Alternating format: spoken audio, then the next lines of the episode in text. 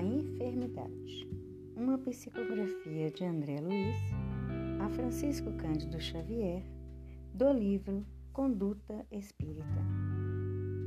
Sustentar inalteráveis a fé e a confiança, sem temor, queixa ou revolta, sempre que enfermidades conhecidas ou inesperadas lhe visitem o corpo ou lhe assediem o lar.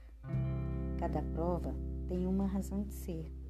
Com o necessário discernimento, abster-se do uso exagerado de medicamentos capazes de intoxicar a vida orgânica. Para o serviço da cura, todo medicamento exige dosagem.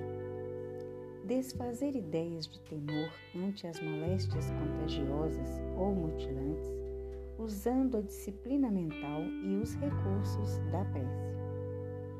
A força poderosa do pensamento tanto elabora quanto extingue maus distúrbios orgânicos e psíquicos.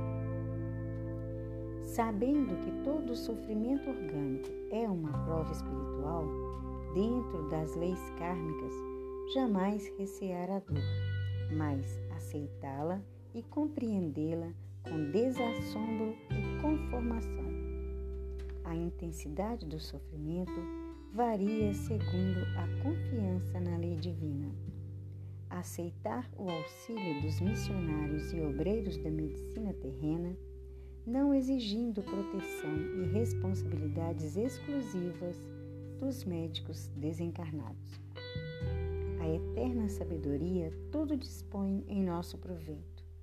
Afirmar-se mentalmente em segurança acima das enfermidades insidiosas que lhe possam assaltar o organismo, repelindo os pensamentos e as palavras de desespero ou cansaço na fortaleza de sua fé. A doença pertinaz leva à purificação mais profunda.